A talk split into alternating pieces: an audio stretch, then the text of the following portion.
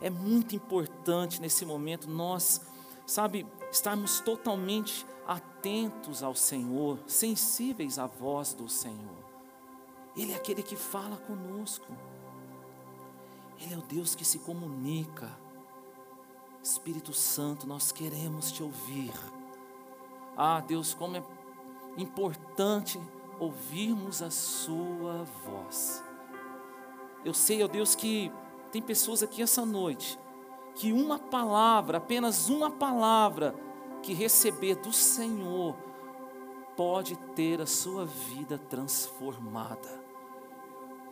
Eu creio nisso.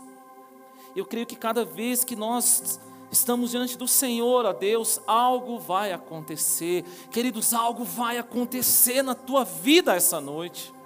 A presença de Deus é real neste lugar.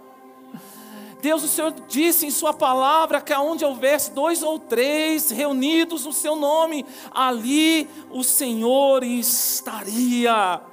O Senhor está neste lugar e nós queremos ouvir a Tua voz, ó Deus. Como nós precisamos ouvir a Tua voz. Espírito Santo, ministra os nossos corações. É o nosso pedido, nós oramos assim, em nome de Jesus. Você pode dizer amém? Esse mês de novembro, Deus colocou uma direção no nosso coração e falarmos sobre a vida. Como está a sua vida? Você pode falar isso para o seu vizinho, fala, como é que está a tua vida, meu irmão?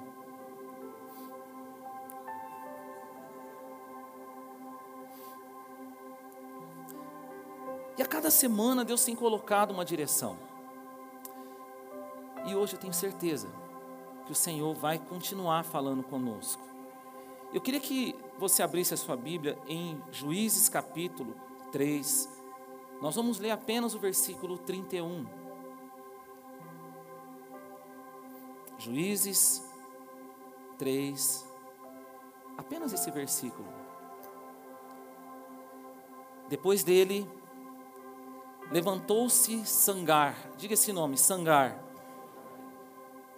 filho de Anate, que matou seiscentos filisteus com uma aguilhada de bois. Ele também libertou Israel. Olha só que lindo. Ele também libertou Israel. Sabe, eu fiz questão de pegar esse personagem bíblico porque esse personagem bíblico, ele não é famoso. Ele não é conhecido. Alguém aqui já conhecia esse homem chamado Sangar? Geralmente, quando nós lemos, principalmente o livro de Juízes, a gente logo pensa em Gideão, o homem que derrotou um exército inumerável dos midianitas. Nós pensamos em Sansão, um homem que Deus deu uma força descomunal, sobrenatural. Mas a Bíblia fala desse homem chamado Sangar, que não era ou não foi muito conhecido, mas foi um homem de sucesso. Porque nós precisamos entender algo aqui essa noite.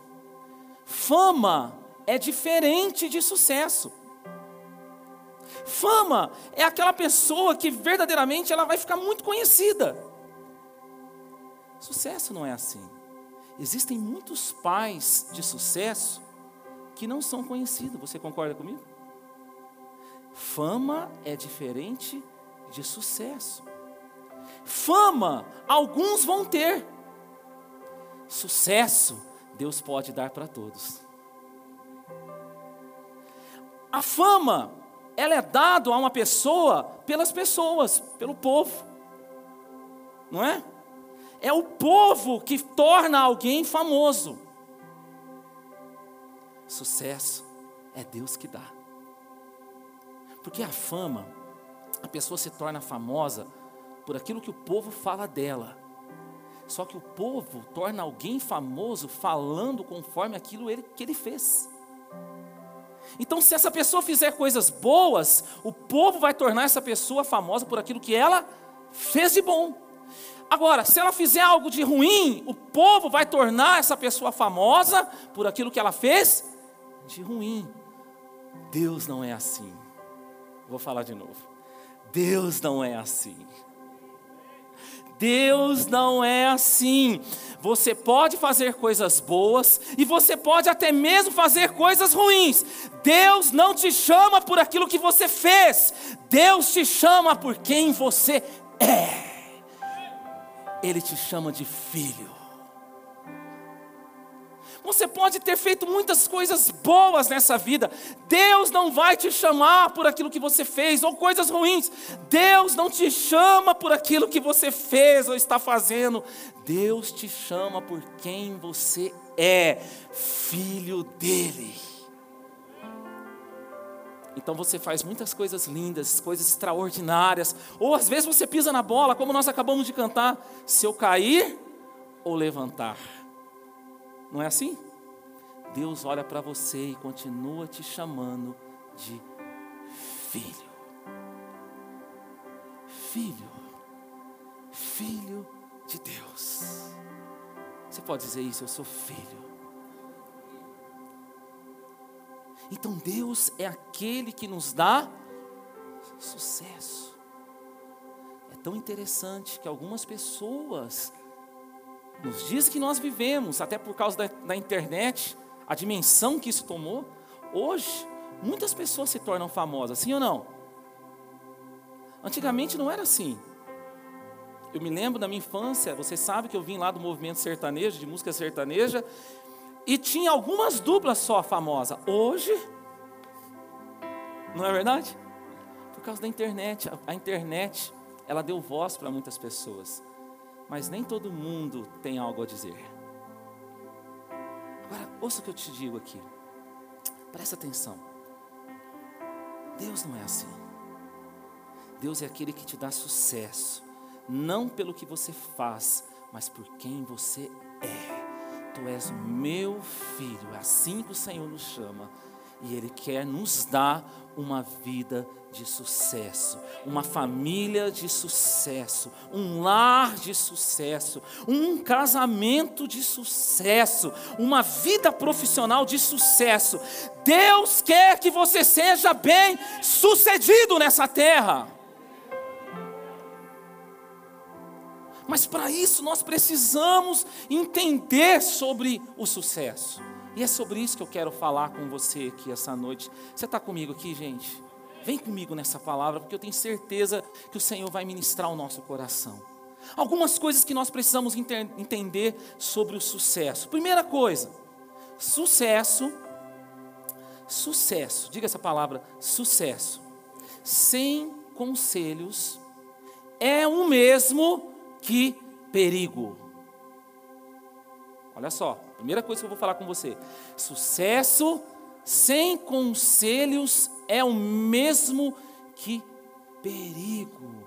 Uma pessoa que quer viver o sucesso de Deus, ela precisa receber bons conselhos.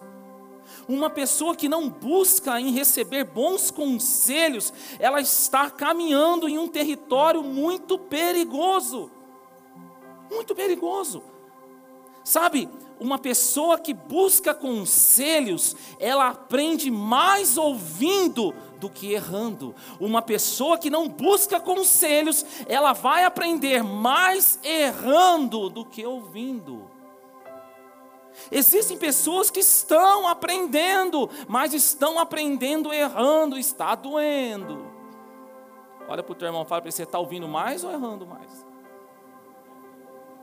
Se você ouvir mais, você vai errar menos. Fala para ele assim: se você ouvir mais, você vai errar menos. Você está entendendo isso? A Bíblia fala de um homem, agora sim eu vou falar dele, Sansão, diga esse nome, Sansão. Deus deu um propósito lindo para Sansão. A palavra fala da história desse homem em Juízes. E olha como é que aconteceu tudo isso. Deus queria libertar o povo de Israel das mãos dos filisteus. Os filisteus eram inimigos do povo de Deus. E Deus precisava levantar alguém. Então Deus foi até um casal, um homem chamado Manoá e a sua esposa. A esposa de Manoá, ela era estéril, ela não podia ter filhos. E Deus faz um milagre, fala para ela, para eles, vocês vão ter um filho. Porque Deus faz milagre aonde tem propósito. Amém, irmão? Onde tem propósito, Deus vai operar milagre. Glória a Deus. Deus não é como o gênio da lâmpada, como muitos imaginam, né? Que fala, pede o que você quer, que eu vou te dar. Deus não é assim. Deus opera milagres aonde tem propósito. E Deus chega para esse casal e fala: Olha, vocês vão ter um filho, ele vai chamar Sansão, ele vai ser um grande libertador, e ele vai ser um nazireu.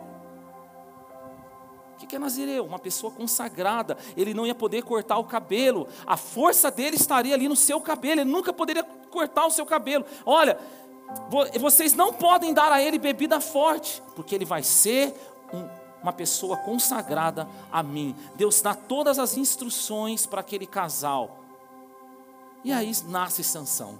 Sansão nasce, Sansão cresce, e em nenhum momento nós vemos Sansão buscando conselhos. Deus deu todas as instruções para os pais de Sansão, todas as instruções para o propósito de Sansão, estava ali com seus pais, era só ele ir até os seus pais falar como que eu tenho que viver, como que tem que ser. Você não vê, você só vê Sansão exibindo a sua força, fazendo tudo que ele achava que tinha que fazer, cometendo um monte de erros, chegou a casar com uma filisteia. Qual que era o propósito de Sansão, igreja? Libertar o povo de Deus das mãos dos filisteus. Sansão vai lá e casa com uma filisteia. E para camuflar a sua falta de conselho, sabe o que, que ele fazia? Ele ficava comunicando o que, que ele queria fazer. Ei, está comigo aqui, gente? Pedir conselho não é você comunicar o que você vai fazer. Pedir conselhos é você ir diante de alguém e verdadeiramente estar disposto a não fazer aquilo que você deseja fazer. Isso é conselho. Essa história de falar, não, eu peço conselho, eu tenho conselheiro, eu vou lá e comunico o que eu vou fazer. Comunicar o que você vai fazer não é conselho. Você já está fazendo. Irmãos, quando alguém chega para mim e fala, pastor, eu vou fazer assim, assim, eu falo, amém, Senhor abençoe. E tem pessoas que ainda, ainda vem né, e fortalece, fala, porque Deus mandou fazer. Ou oh, se Deus mandou você fazer, não sei o que você está fazendo aqui para falar comigo. Porque se Deus mandou você fazer, irmãos, mas tem gente que já mandou, Deus vai fazer, pastor, Deus falou que é para namorar fulano, passa dois anos, Deus falou que não é mais ele. E por aí vai. Deus falou que eu tenho que trabalhar, agora não é mais isso. Ei, não é Deus que falou, filho. Então, o que é pedir conselho? Então, eu estou aqui, vim buscar um conselho. Me dá uma direção. O que você pensa sobre isso? Assim nós temos que ser com os nossos conselheiros.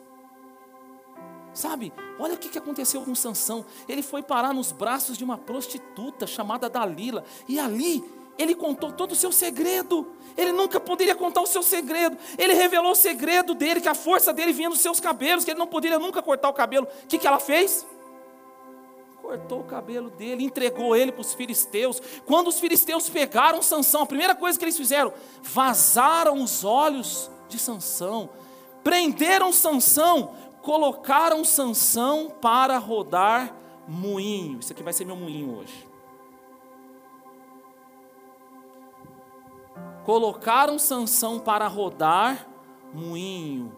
Agora estava ali Sansão cego, com os olhos vazados, divertindo os seus inimigos. Aquele que tinha que libertar, agora estava ali divertindo os seus inimigos. E eles estavam tudo lá rindo de Sansão. Olha lá, Sansão! Olha lá! O que falava é o, fortão, olha lá como é que ele está. E estava lá Sansão rodando o moinho. Quantas pessoas, por não buscar conselhos, estão assim, ó, rodando na vida, rodam, rodam roda na vida emocional e não sai do mesmo lugar, está sempre a mesma vida. Rodam na vida é, profissional, ministerial e está sempre do mesmo jeito, não busca conselhos, está lá rodando o moinho. Entra, entra ano e sai ano, a pessoa está do mesmo jeito, sempre voltando nas mesmas coisas, cometendo os mesmos erros, porque não buscou conselho conselhos. Ficou zonzo aí? Eu fiquei. A vida da pessoa é um círculo. Roda, roda e não sai do lugar. Presta atenção. A palavra fala que o cabelo de Sansão voltou a crescer. A sua força voltou. E agora ele estava lá no lugar aonde estavam todos os filisteus, os príncipes dos filisteus, e ele ora a Deus, fala: "Deus, me dá mais uma oportunidade para que eu me vingue dos meus inimigos". E ele então é colocado entre duas colunas que sustentavam o lugar onde estavam todos os filisteus, e ele empurra aquelas colunas e aquele lugar desaba, matando a ele mesmo e matando todos os filisteus. E a Bíblia fala que mais foram os que ele matou na sua morte do que na sua vida. E às vezes nós olhamos para isso e nós ficamos admirados. Uau! Mas foram os que Sansão matou na sua morte do que na sua vida. Ei! Deus tem uma vida mais excelente para nós. Deus tem uma vida mais excelente para nós. Se Sansão tivesse buscado conselhos, ele não precisaria morrer para cumprir o propósito de Deus. Ele viveria cumprindo o propósito de Deus. A Bíblia fala que na multidão de conselho há plena sabedoria, mas na ausência de conselho há multidão de erros. Quantas pessoas estão se acomodando nessa vidinha? Eu vou viver minha vida aqui, né? Eu vou errando, eu vou errando, e vou errando. Mas aí a hora que eu estiver bem no finzinho da minha vida, aí então eu, eu vou para Deus e aí eu cumpro o propósito. É isso que você quer? Deus te deu vida. Você está vivo. Quem está vivo aqui? Quem está vivo aqui? Deus está te dando vida para você cumprir, viver cumprindo o propósito dEle. Deus te chamou para você fazer algo extraordinário neste mundo. Ouça o que eu te digo nessa noite. Está na hora de você buscar conselhos e não viver a sua vida em círculo, mas você viver a sua vida em ciclo. A cada ciclo que termina, um novo tempo chega na tua vida. Sucesso sem conselhos é o mesmo que perigo. A segunda coisa, sucesso sem assessoria é o mesmo que estresse. Vou falar de novo. Sucesso sem assessoria é o mesmo que estresse. Ninguém fica estressado aqui, não, né, gente? Hã? Essa semana alguém ficou estressado aí? Olha para o teu irmão e fala: Você estressou algum momento da sua semana? Amém. Que, é estresse? Estresse nada mais é do que sucesso, é estresse é excesso de presente. Pega isso, estresse é excesso de presente. Deixa eu te falar uma coisa. Nós precisamos muitas vezes olhar na nossa vida e parar de fazer aquilo que outros poderiam fazer e começar a fazer na nossa vida o que ninguém pode fazer por nós. Vou falar de novo. Tem muita coisa na nossa vida que nós podemos parar de fazer para que a gente não venha deixar de fazer verdadeiramente na nossa vida o que ninguém pode fazer por nós. Ouça isso. Às vezes as pessoas estão sobrecarregadas e elas não sabem por quê e às vezes deixam de fazer aquilo que nunca poderia deixar de fazer e continua fazendo o que deveria deixar de fazer. Você está pegando essa palavra? Por exemplo, eu dirijo, a minha esposa também, não tão bem quanto eu. Você concorda comigo que eu posso dirigir para ela? Eu posso. Eu posso dirigir para Priscila. Eu posso fazer isso por ela mas eu não posso ler a Bíblia por ela. Eu posso dirigir por ela, mas eu não posso frequentar o culto por ela. Sabe aquele negócio que a pessoa fala: Você vai lá no culto, ora por mim. fala para ele assim: Eu também vou ser abençoado por você, meu filho. Eu posso inspirar ela a buscar a Deus, mas ela tem que fazer isso. Tem coisas que eu e você que temos que fazer. Lutar pelo seu casamento, lutar pelo seu marido, lutar pela sua esposa, lutar pelos seus filhos, é você. Nós podemos inspirar, alguém pode interceder por você, mas ninguém pode. Vou resumir isso para você. Eu posso te ajudar, eu não posso ser você. Tem coisa que é você que vai ter que fazer. E sabe, talvez você chegou aqui essa noite e você está desanimado em alguma área da sua vida. Você olha para alguma área da sua vida e você pensa assim: ah, pastor, eu acho que isso aqui não tem mais jeito. Eu acho que é o fim do meu lar, eu acho que é o fim dessa área da minha vida, eu não, eu não vejo possibilidades disso acontecer. Eu tenho uma palavra de Deus para você essa noite. A palavra fala no Evangelho de João, capítulo 11: quando Jesus foi ressuscitar Lázaro, a Bíblia diz que ele chega lá, já era o quarto dia. Por que, que ele chegou no quarto dia? Porque até o terceiro dia, quando uma pessoa morria, havia um grupo de pessoas que falava que a alma da pessoa ainda estava ali. Então ele chegou no quarto, para que quando ele realizasse o milagre, ninguém colocaria em dúvida o milagre que ele estava realizando. E ele chega ali, era o quarto dia. Mas antes dele chamar Lázaro para fora, antes dele, de, dele fazer o milagre, ele olha para aquelas pessoas e fala assim: ó, remove a pedra. E muitas vezes eu lia isso, eu ficava indignado. Poxa vida, ele vai ressuscitar, ele não pode remover essa pedra. O Senhor está nos ensinando algo aqui. Tem coisa que nós não precisamos fazer.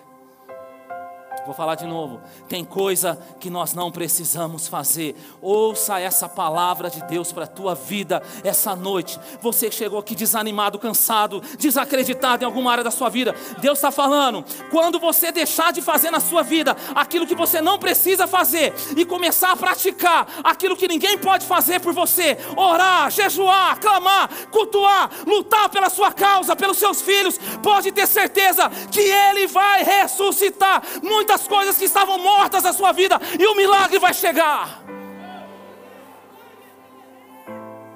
Para de fazer coisas que não é necessário e não deixa de fazer o que é necessário, buscar a presença de Deus.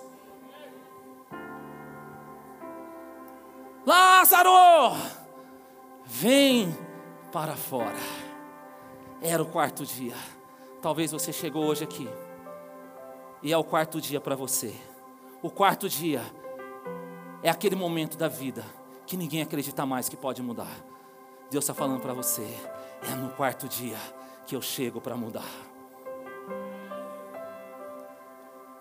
E a última coisa que eu quero falar com você aqui essa noite: sucesso. Diga essa palavra, sucesso. Vamos lá, bem forte, igreja. Vem comigo assim: sucesso sem futuro é o mesmo que fracasso.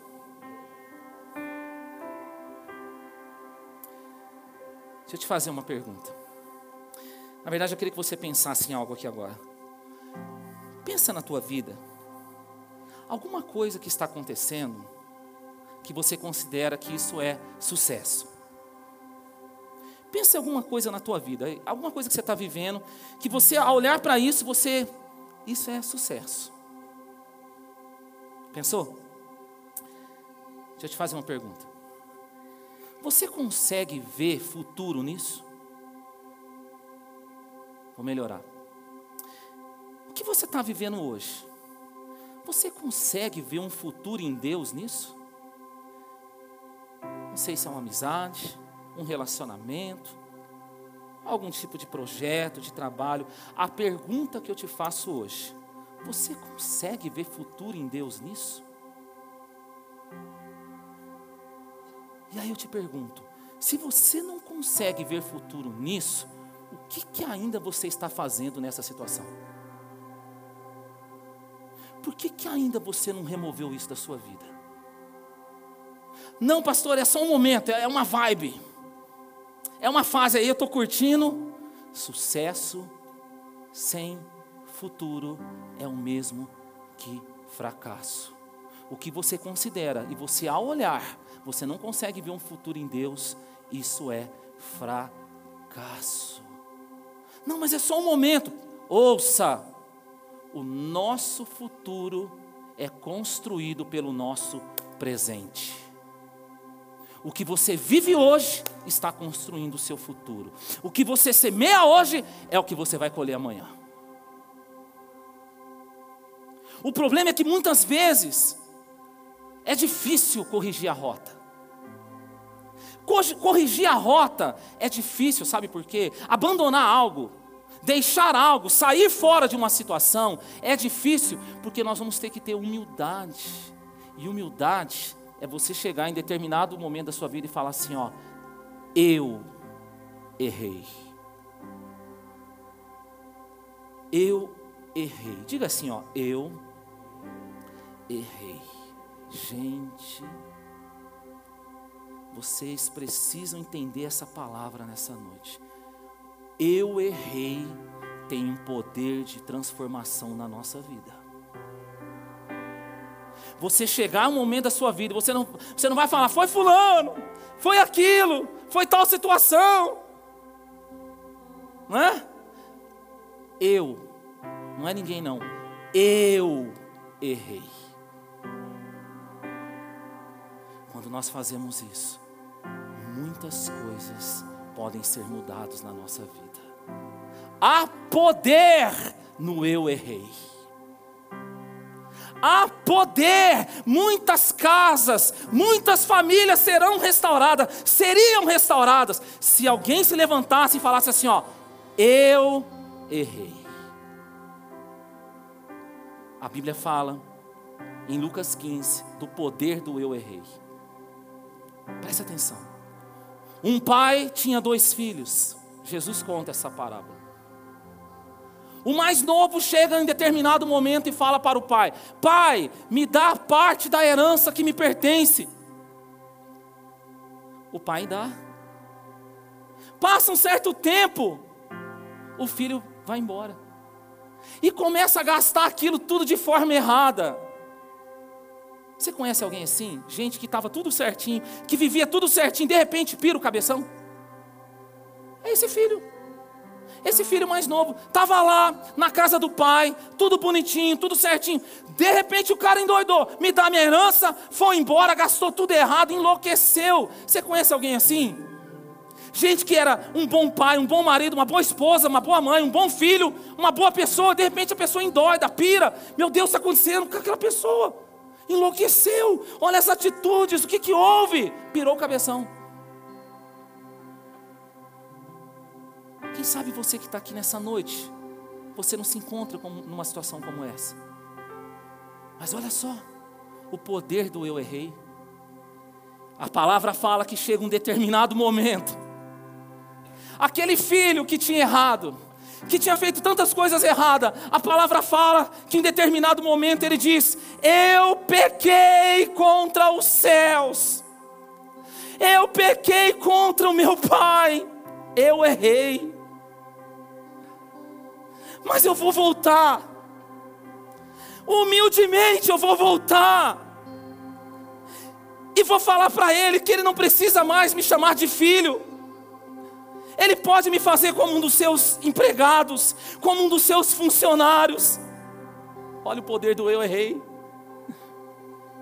A palavra diz que quando aquele filho está voltando para a casa do pai, por baixo, humildemente, reconhecendo seus erros, a palavra fala que o pai estava esperando ele de braços abertos, com um banquete, para entregar para ele novas vestes. Sabe por quê? Porque quando nós reconhecemos os nossos erros, quando nós vivemos o eu errei e nós voltamos por baixo, Deus nos recebe por cima. Tem pessoa que quer recomeçar, mas quer recomeçar por cima, então você vai ser recebido por baixo. Mas quando você volta por baixo, Deus honra você, Ele te recebe por cima. Não importa o que você fez, não importa o quanto você errou, quanto você falhou. Se você chegar diante do Pai nessa noite e falar: Pai, eu errei, Ele vai preparar um banquete para você. Ele vai preparar.